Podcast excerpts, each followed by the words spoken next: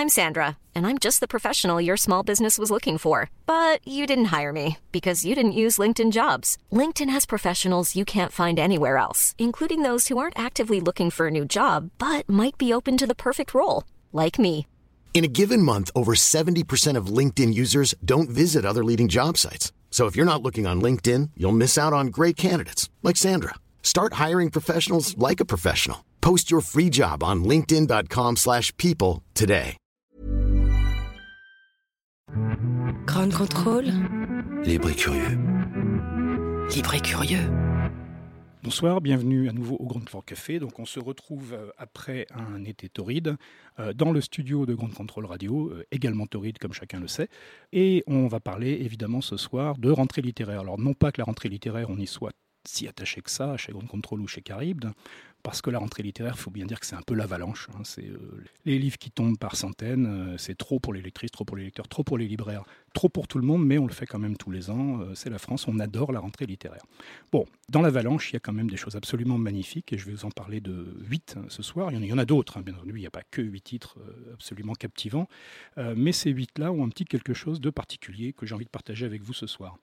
Donc le premier, assez étonnant, enfin ils sont- tous étonnants, mais celui-là particulièrement s'appelle Une vie en l'air chez Fayard de Philippe Vasset et euh, nous raconte euh, l'histoire d'un petit garçon euh, vivant près d'Orléans, à une quinzaine de kilomètres d'Orléans, et qui découvre, alors qu'il est tout gamin, tout à coup, à côté de chez lui, une espèce de monstrueux rail en béton de 18 km de long. Se demande bien ce que ça peut être, et il apprend incidemment donc que c'est l'un des deux euh, rails d'essai de l'aérotrain, euh, développé par l'ingénieur Jean Bertin à la fin des années 60, projet abandonné en, en 1975, et ce rail d'aérotrain, donc euh, une espèce de viaduc de 18 km, n'a jamais été détruit parce que ça aurait coûté bien trop cher avec ce béton précontraint. Et à partir de cette- ce monument à une technologie disparue, ou un monument à des années gaulo-pompidoliennes triomphantes, Philippe Vasset développe une espèce d'histoire légèrement magique hein, de la façon dont ce monument finalement a influencé toute sa vie, euh, son psychisme, euh, ce qu'il est devenu. Euh, on sait que Philippe Vasset est peut-être l'un des, plus grands psychogéographes français. La psychogéographie, c'est cette, école littéraire qui est surtout anglo-saxonne, par laquelle des, personnes, des écrivains, investissent en fait des lieux sous forme de dérive. Et puis, ils cherchent tout, ce qui est, tout le contenu qui s'y trouve en histoire, en littérature, en philosophie, en sociologie, en urbanisme, hein, et composent avec ça un mélange qui tient euh, du hasard, de la nécessité, et souvent d'une poésie assez étonnante. Une vie en l'air, en fait, nous explique le devenir psychogéographique de Philippe Vasset, la manière dont euh, c'est à cause de l'aérotrain, en réalité, qu'il a écrit, par exemple, euh, un livre très, très fascinant, hein, il y a quelques années, un livre blanc, dans lequel il traquait les blancs de la carte, une carte d'état-major de la banlieue parisienne, où il, avait, il était- s'était faufilé dans les endroits qui n'étaient pas cartographiés précisément. Et plus récemment, euh, La Conjuration, un, un livre qui parlait d'espaces abandonnés euh, et de ce qu'on pouvait y créer. Euh, et puis de plein d'autres choses, mais que je ne vais pas vous dévoiler ce soir. Donc Philippe Vasset, Une vie en l'air chez Fayard, c'est le premier livre ce soir, et c'est vraiment euh, fascinant, à partir de ce bloc de béton, d'arriver à tisser un récit pareil. Vous êtes bien sûr Radio Grande Contrôle. Alors le deuxième texte ce soir, c'est aussi celui d'un psychogéographe, euh, Brice Bégou, qui est peut-être l'un des Français qui parle le mieux de psychogéographie, notamment dans un livre malheureusement épuisé, mais qui sera sûrement réédité bientôt, c'était chez un culte, ça s'appelait Suburbia. Et Bruce Bégou, euh, dans le roman qui paraît chez Fayard euh, ces jours-ci, qui s'appelle Le Sauvetage, ne parle pas de psychogéographie, mais pourrait-on dire, si on ne pouvait pas se permettre ce jeu de mots à cause d'Isaac Asimov, de psychohistoire. En effet, il est allé chercher un, un petit événement historique, petit en apparence, mais grand dans tout ce qu'il peut signifier euh, dans ses ramifications, euh, qui nous projette en 1938 à Fribourg-en-Bresgau, euh, donc au cœur de l'Allemagne nazie, Allemagne nazie où les lois antisémites font rage, en attendant l'annexion de l'Autriche, puis d'un gros bout de la Tchécoslovaquie, et puis la, la marche à la guerre. Et le philosophe Edmund Husserl, donc, qui était d'origine juive, mais qui était converti au luthérianisme depuis, euh, de- depuis très très jeune, ainsi que, sa femme, vient de mourir. Et un dominicain belge, en fait, qui est spécialiste de Husserl, qui est en train d'écrire une thèse sur lui, se rend donc à Fribourg pour consulter des textes inédits d'Husserl qui ont été gardés par sa, par sa veuve. Et là, il découvre qu'il y a euh, non pas quelques textes inédits comme ça, mais des centaines de milliers de pages qui ont été écrites en sténo par Husserl tout au long de sa vie, et qui sont conservés dans des cartons précieusement par sa veuve. Et là, ce dominicain conçoit un plan complètement dément dans le contexte de l'époque, avec la police, enfin la Gestapo déjà, hein, qui rôde, parce que Husserl donc étant un juif, tous ceux qu'il fréquente sont par nature des ennemis de l'État, etc. C'est l'époque où Heidegger a renié, bien entendu, son maître Searle euh, pour pouvoir, lui, continuer sa carrière euh, mirifique. Et euh, ce père dominicain va organiser l'évacuation secrète de ces 400 000 pages de, carnet. Alors, c'est complètement dingue. et en fait, c'est ça qui va devenir les archives Searle à l'Université libre de Louvain, et qui est un, une espèce de monument à l'intelligence, à la philosophie, euh, à la pensée, y compris dans les situations de crise, y compris quand euh, il y va d'une certaine façon de la vie et de la mort. Donc c'est très poignant, c'est très intelligent. Ça rappelle évidemment plein de choses euh, dans le détail de ce qui se passe à Fribourg en 1938, des choses qui font frémir, des choses que, hélas on oublie trop souvent, et que plein de choses en ce moment nous rappellent aussi. Donc voilà, Bruce Bégou, le sauvetage chez Fayard. Vous êtes bien sûr Radio Grande Contrôle. Alors le troisième texte, c'est un premier roman c'est le premier roman d'une jeune géographe qui s'appelle Marie-Fleur Albecker et qui fait paraître donc ces jours-ci chez Au de Vulcain un texte qui s'appelle Et j'abattrai l'arrogance des tyrans. Et j'abattrai l'arrogance des tyrans, ça raconte euh, une révolte de paysans au Moyen Âge en Angleterre. Alors un peu l'équivalent de la fameuse guerre des paysans de Friedrich Engels, hein, euh, qui, était un de ses textes de, jeunesse, hein, du, compagnon et du coécrivain de, de Karl Marx. Et cette, euh, cette révolte paysanne, donc, qui, est documentée, qui est historique, avec un bon nombre de personnages que l'on connaît, il a exhumé un personnage qui était plutôt à l'arrière-plan. elle a exhumé, pardon, un personnage qui était un peu à l'arrière-plan, qui précisément était une femme. et elle a imaginé le compte-rendu en fait que ferait cette femme de cette révolte.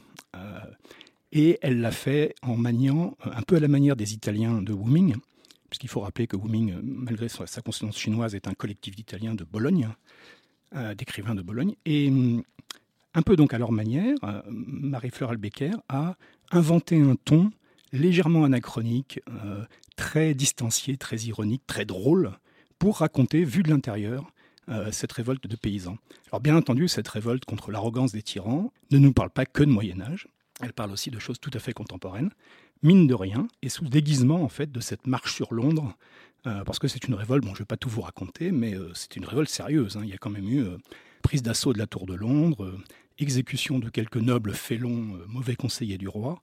on voit apparaître aussi évidemment cette figure du Moyen Âge et de plus tard, le respect jusqu'au bout de la personne du roi, qui permet au roi évidemment de rouler dans la farine assez aisément ces pauvres paysans révoltés.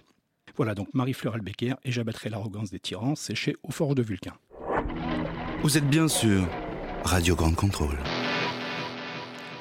Alors avec le quatrième texte, on reste dans le Moyen Âge, si on veut, ou même légèrement avant le Moyen Âge, mais c'est un Moyen Âge inventé, puisqu'il s'agit du deuxième tome d'une grande saga de fantasy euh, qui s'appelle euh, La peste et la vigne, et qui fait suite à L'enfant de poussière, euh, qui est écrite par un Anglais, Patrick K. Dewdney, qui vit en France depuis ses 4 ans, donc qui parle français mieux que vous et moi, qui vit en Normandie et qui écrit donc cette saga chez Au Diable Vauvert. Alors La peste et la vigne, que l'on aime ou pas la fantaisie, c'est un texte qu'il faut lire. donc L'enfant de poussière et La peste et la vigne. C'est une saga, c'est ample, c'est puissant, ça souffle. il reconstruit vraiment un monde, mais il ne se contente pas de le bâtir en constructeur, géographe cartographe, euh, il le fait ressentir vraiment dans la chair, dans l'intime. Il a une façon de parler de la nature qui est rarissime dans le domaine.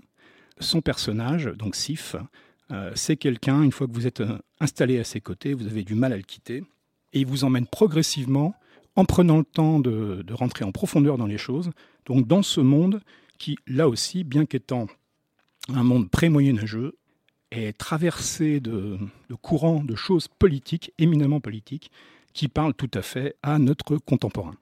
Et donc euh, Patrick K. euh, La peste et la vigne, chez Au Diable Vauvert.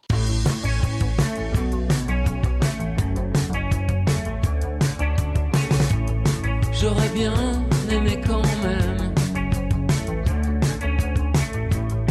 inventer la vie calme et belle, sans histoire.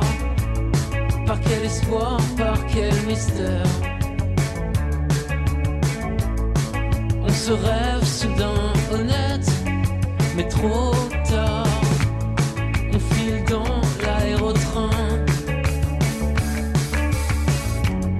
À rêver d'une route sans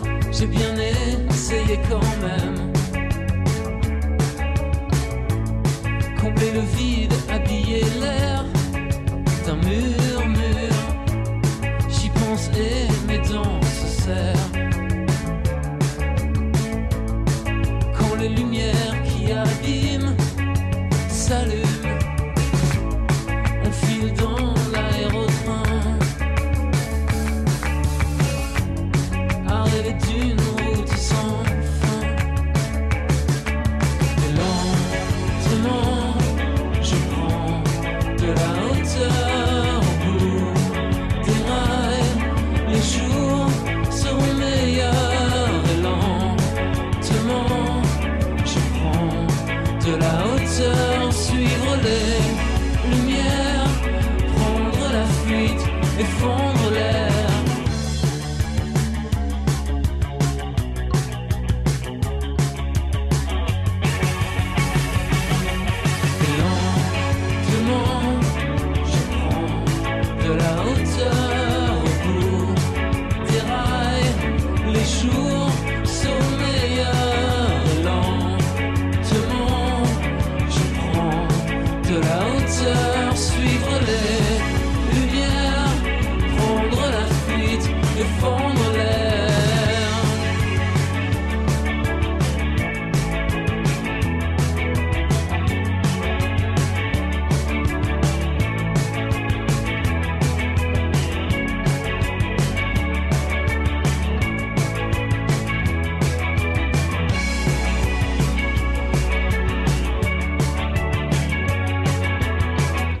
Voilà, c'était le groupe Exxon Valdez, cher à notre cœur, et la chanson, c'était évidemment L'aérotrain, un clin d'œil à Philippe Vasset et à son Une vie en l'air, euh, paru chez Fayard, par lequel j'ai commencé cette émission.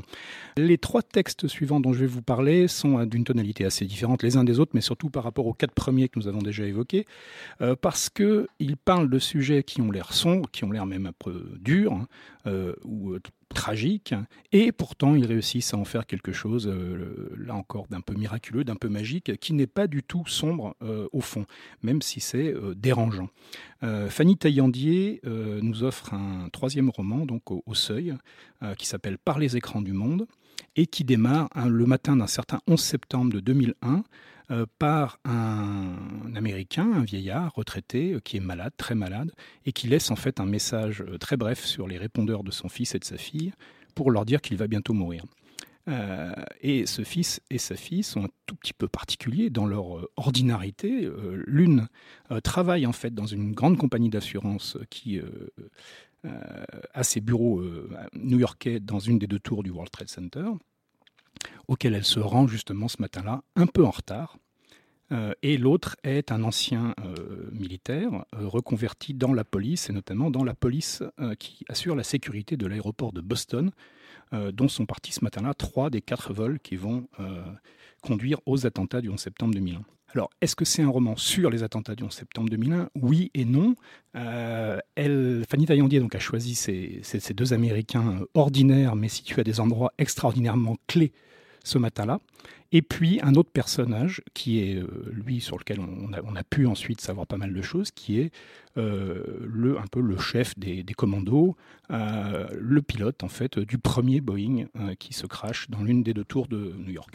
À partir de, ça, elle a construit un roman qui est d'abord extraordinairement, alors qu'on connaît le, dénouement évidemment, hein, euh, à quelques petits détails près, personnel, intime, avec beaucoup d'imagination et beaucoup de documentation, et la façon de faire fusionner les deux est absolument remarquable. Mais c'est aussi un roman qui nous euh, force, conduit euh, gentiment mais fermement à réfléchir sur ce que font les images, sur ce que nous projetons nous-mêmes dans des images, sur leur pouvoir, sur la manière dont elles changent nos vies. Donc c'est un roman, euh, j'ose le dire, assez décisif et qu'il est vraiment important et agréable de lire. Donc c'est Fanny Taillandier par les écrans du monde au seuil. Grande Flore Café. Hugues Robert. Alors ensuite, un roman qui s'appelle La Rouille d'Éric Richer, euh, aux éditions de l'Ogre. C'est un premier roman, écrit chez tout ce qu'il y a de plus français, et pourtant, à la lecture de La Rouille, vous avez l'impression qu'il est finlandais ou estonien ou letton. C'est incroyable à quel point il arrive à rendre, dans le moindre détail, une espèce de tonalité baltique euh, post-soviétique. Donc dans un monde un peu décati, euh, où tout ce qui faisait un peu système social est parti à volo, où la loi du marché s'est imposée avec ses succès pour quelques-uns et ses duretés pour beaucoup d'autres. Et puis euh, aussi le retour un peu de la tradition. La tradition, pas toujours dans ce cas-là de plus sympathique. Et là-dedans, il y a un gamin euh, qui euh, bah, arrive à l'adolescence et qui se rapproche d'un d'un moment qui est à la fois terrible et libérateur, un rituel, un rituel de passage à l'âge adulte, qui est très secret, très redouté. tous les gamins savent que c'est moche ce qui se passe, mais qu'il faut en passer par là parce qu'ensuite on est libre, on peut faire ce qu'on veut, on ne dépend plus en fait de sa famille. Et lui, euh, sa famille, ça lui plaît pas beaucoup parce que euh, il s'entend très très mal avec son père, son grand-père. Il vit dans une casse automobile, euh, la casse automobile familiale, et il faut bien avouer qu'il passe l'essentiel de son temps à faire des espèces de raids nocturnes secrets en quad et sur le reste du temps à sniffer de la colle dans des voitures où il s'est aménagé des petites planques. Donc une vie un peu glauque et pourtant là-dedans il y a des fenêtres, il y a des bouffées d'oxygène au fur et à mesure qu'on se rapproche de ce rituel. Donc on angoisse un peu avec lui, et puis on se prépare à sauter dans l'inconnu et en espérant pouvoir, euh, in fine, fuir euh, et devenir quelqu'un d'autre. Et donc ce, petit roman d'apprentissage est extrêmement à la fois violent, poétique, euh, rusé. c'est vraiment une très très belle révélation de cette rentrée littéraire. Éric Richer, La Rouille, aux éditions de l'Ogre. Grande Flore Café. Les coups de cœur du libraire. Alors, le septième roman de, de, ce soir, c'est Michel Julien, L'île au tronc chez Verdier. Alors Michel Julien, euh, c'est euh, un des auteurs moi qui me fascine le plus parce que c'est un auteur qui, à chaque fois désormais, prétend partir d'un sujet. Quand on me dit le sujet ou quand je le lis, je, commence à m'esclaffer en disant non mais ça, ça va jamais m'intéresser. Et à chaque fois, euh, il y a un miracle. Je me dis, mais il a encore réussi son coup. Et je vais juste vous rappeler, en fait, sur ces trois précédents romans, parce que vous allez juger avec moi comment est-ce qu'on arrive à faire des choses absolument passionnantes avec ça. Le premier raconte quand même l'histoire d'un, bonhomme au Moyen-Âge qui possède, qui a hérité hein, d'un atelier de copie privé, donc il recopie des manuscrits, il fait recopier des manuscrits. C'est un type sympa, il, aime bien se, balader, aller voir des potes, euh, boire des coups, euh, notamment au pied du gibet de Montfaucon, rendu célèbre par François Villon. Et à partir de ça, on se dit, oh là là, et Michel Julien fait donc un roman qui s'appelle Esquisse d'un pendu, qui est incroyable. Euh, deux ans après, il fait encore bien pire, puisque là, il choisit comme héros, tenez-vous bien, un mécanicien auto spécialisé en camion, crétois, sourd-muet, et sa mère également sourde-muette. Et vous allez dire, non mais attendez, là, c'est pas possible. Et il fait avec ça, pareil, un petit roman extraordinaire d'intelligence, de, finesse, euh, de ruse, extrêmement réjouissant.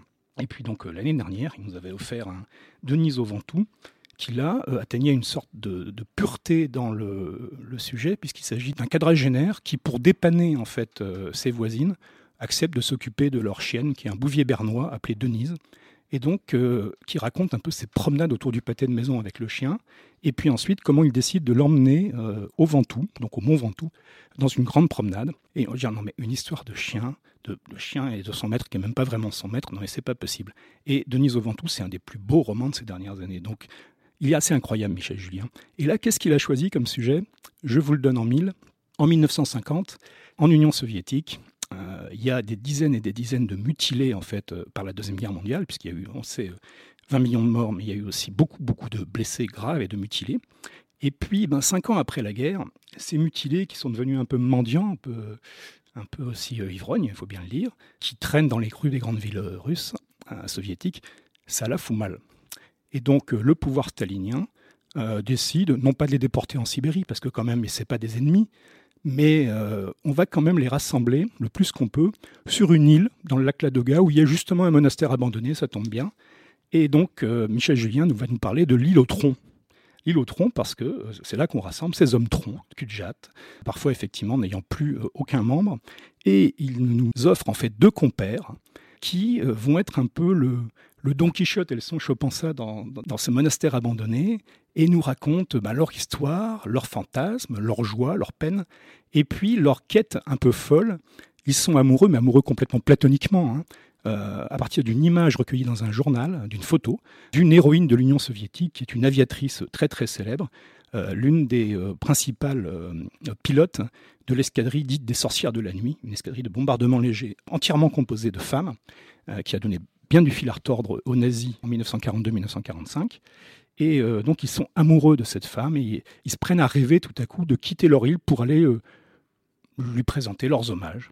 Et c'est un peu la genèse de cette folie, de ce voyage que nous raconte Michel Julien, avec une verve euh, énorme et avec une façon de manier l'horreur que représentent ces corps, ces victimes, ce qui sont devenus, leur déchéance, et en même temps tout ce qui continue à battre dans leur cœur, dans leurs yeux, dans leur envie. Euh, et ça en fait un roman absolument magnifique. Vous êtes bien sur Radio Ground Control. Et alors pour finir, euh, j'ai gardé non pas le meilleur pour la fin parce que vous aurez saisi que tous ces romans sont vraiment très très bons. Le dernier est quand même une bizarrerie à nouveau, euh, c'est Gauze, euh, camarade papa, Nouvelle Attila. Alors Gauze, on s'en souvient parce qu'il y a 2-3 ans, il nous avait offert un, un, roman, un premier roman hilarant et, et très très rusé qui s'appelait Debout payé et qui nous emmenait traquer tout ce qui peut se cacher derrière le regard impassible euh, de ces grands blacks qui sont vigiles en fait dans 75% des endroits à Paris ou ailleurs. Euh, qu'est-ce qu'il y a derrière les, lunettes du vigile? Euh, Qu'est-ce qu'il y a d'intime? Qu'est-ce qu'il y a de privé? Qu'est-ce qu'il y a de politique? Qu'est-ce qu'il y a de France-africain? Euh, Tout ça euh, en un petit livre donc, qui s'appelait De vous payer, Gauze nous l'avait magnifiquement euh, exploré. Et là, avec Camarade Papa, il fait quelque chose de complètement différent mais d'extrêmement réjouissant, d'extrêmement intelligent, et pourtant en jouant sur deux registres et en faisant se télescoper de registres admirables. Le premier registre, c'est celui finalement d'un récit qui part de, des carnets d'un explorateur, un explorateur qui est quand même un peu particulier, puisqu'on est en 1890, euh, 1880 pardon, euh, en France, hein, et que les colonies françaises d'Afrique de l'Ouest ont perdu tous leurs soldats suite à la guerre franco-prussienne, franco-allemande de 1870. Donc ces colonies sont défendues par les commerçants, par euh, des supplétifs, par les tirailleurs qu'on n'appelle pas encore les tirailleurs sénégalais, mais qui le sont, en proie à la convoitise en fait des Britanniques qui eux verraient bien mettre la main sur l'ensemble de l'Afrique de l'Ouest. Donc c'est une histoire de colonisation. Ce, jeune homme qui est un, orphelin, euh, enfin, une fois que ses parents sont décédés alors qu'il arrivait tout juste à l'âge adulte, il part, il tâte un peu de l'usine d'armement d'ailleurs à Châtellerault, et puis euh, il n'a pas trop envie de, de, de, devenir ou de rester euh, ouvrier toute sa vie, et donc il saisit l'occasion. Il y a un, chargement de vieux fusils à destination de l'Afrique qu'il faut accompagner à La Rochelle. Il, accompagne le chargement, et puis à La Rochelle, il s'embarque. Et il se retrouve en fait dans ce qui n'est pas encore la Côte d'Ivoire, dans ce qui est euh, deux comptoirs français à cet endroit-là, euh, qui deviendront euh, plus tard la Côte d'Ivoire. Et il nous raconte avec beaucoup d'honnêteté, de, de, franchise, ce qu'il voit, ce qu'il rencontre, les rapports entre les gens, la façon dont se déroule en fait cette colonisation, euh, qui correspond aussi à ce que le, très grand euh, Amadou Kourouma nous avait raconté dans euh, Monnaie, Outrage et défis il y a maintenant plus de 20 ans. Et ce récit donc de colonisation est très rusé parce que ce colonisateur-là, et parmi les 5 ou 8 ou 6 ou 7 blancs en fait de l'endroit, n'est pas tout à fait comme les autres et Gauze veille à nous rappeler très astucieusement, sans surligner, sans euh, mettre euh, du, stabilo partout, à nous rappeler que c'est aussi quelqu'un qui vient, euh, qui est un pauvre, et qu'il y a une différence qui est au moins aussi importante en fait que euh, celle de la couleur de la peau, c'est la différence entre les riches et les pauvres, et que derrière euh, le racisme et le colonialisme, il y a une facette euh, importante de lutte des classes. Euh, Gauze est un, écrivain engagé euh, qui a des opinions politiques fortes, il ne le cache pas, et il joue lui-même avec ses opinions en nous donnant le deuxième registre de ce roman, qui là, euh, franchement, est hilarant, puisque c'est un petit garçon qui est à Amsterdam, mais dont on découvre rapidement qu'il est en fait le fils d'un opposant ivoirien en exil, et de sa femme, donc ils sont en exil aux Pays-Bas, donc il parle le néerlandais, il faut qu'il apprenne un peu le français, qu'il parle assez mal, parce que pour diverses raisons, il va falloir qu'il retourne en fait dans sa famille en Côte d'Ivoire. Et donc évidemment, euh, ça va croiser le fil précédent un peu tout le long du livre, et ce petit garçon s'exprime dans euh, son jargon qui est le résumé en fait des discours politiques permanents de, son père, qui est un, opposant féroce et de gauche en fait au, pouvoir euh, ivoirien euh, post-colonial. Et donc le petit garçon on a un peu l'impression de lire un discours nord-coréen en permanence. Euh, mais il le fait avec une sincérité, un élan et une façon de décoder le monde qui fait à la fois sourire, bien entendu, voire franchement rire à certains moments, et qui en même temps nous interpelle en disant oui, mais ce petit garçon-là, avec son regard euh, communiste sur le monde, est-ce qu'il n'a pas, euh, au fond, très raison? Et ça, c'est Gauss, c'est la magie de camarade papa, et je pense qu'il fait partie clairement de ces livres où à la fois on rit beaucoup et on réfléchit énormément, et c'est une des choses que j'aime beaucoup dans les livres, et j'espère que vous l'apprécierez également. Et donc, euh, c'est le moment de conclure cette émission de rentrée du Grand Floor Café, et on va rester en musique avec, pourquoi pas, un peu de musique de Côte d'Ivoire, légèrement politisée.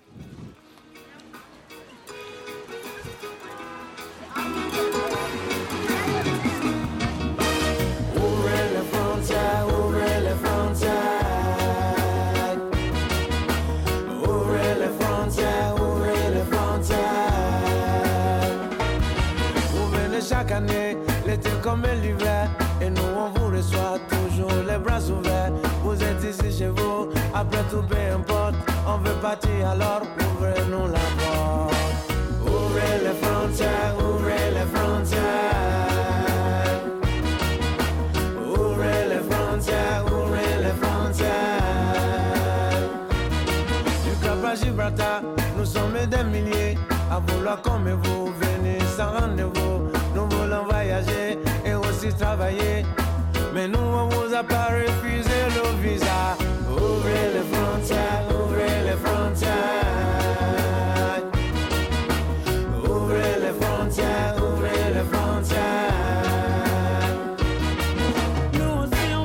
La chance d'étudier, la chance de voir nos rêves se réaliser. Avoir un beau métier, pouvoir voyager, connaître ce que vous appelez liberté.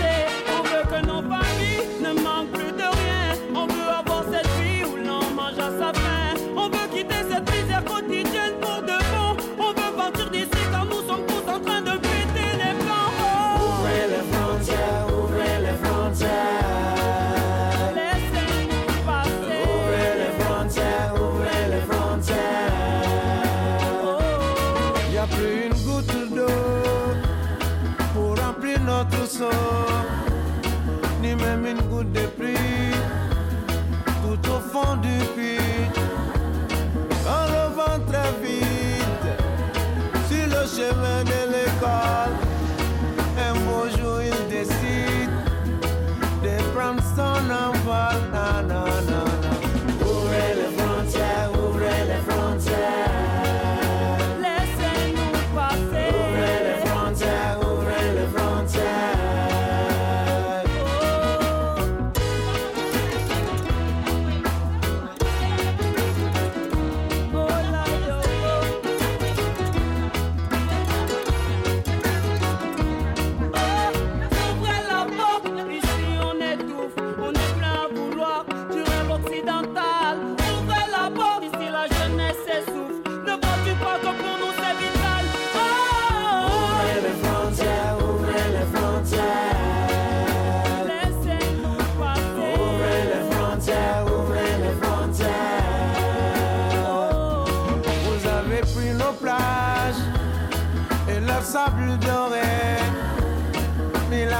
En cage et battu nos forêts. Qu'est-ce qui nous reste quand on a les mains vides? On se prépare au voyage et on se jette dans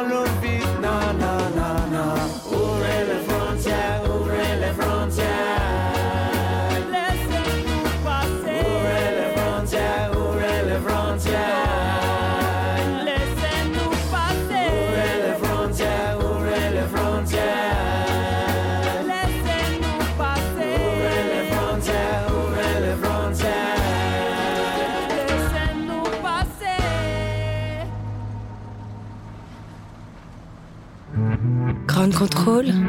Libre et curieux. Libre et curieux.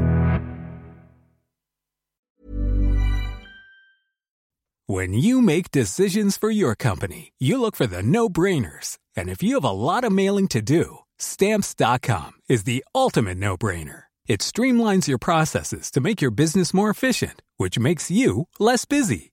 Mail checks, invoices, legal documents, and everything you need to keep your business running with stamps.com. Seamlessly connect with every major marketplace and shopping cart. Schedule package pickups and see your cheapest and fastest shipping options from different carriers with rates up to 89% off USPS and UPS rates. And with the stamps.com mobile app, you can take care of mailing and shipping wherever you are. Make the same no-brainer decision as over 1 million other businesses with stamps.com. Sign up with code program for a 4-week trial plus free postage and a free digital scale. No long-term commitments or contracts. That's stamps.com. Code program.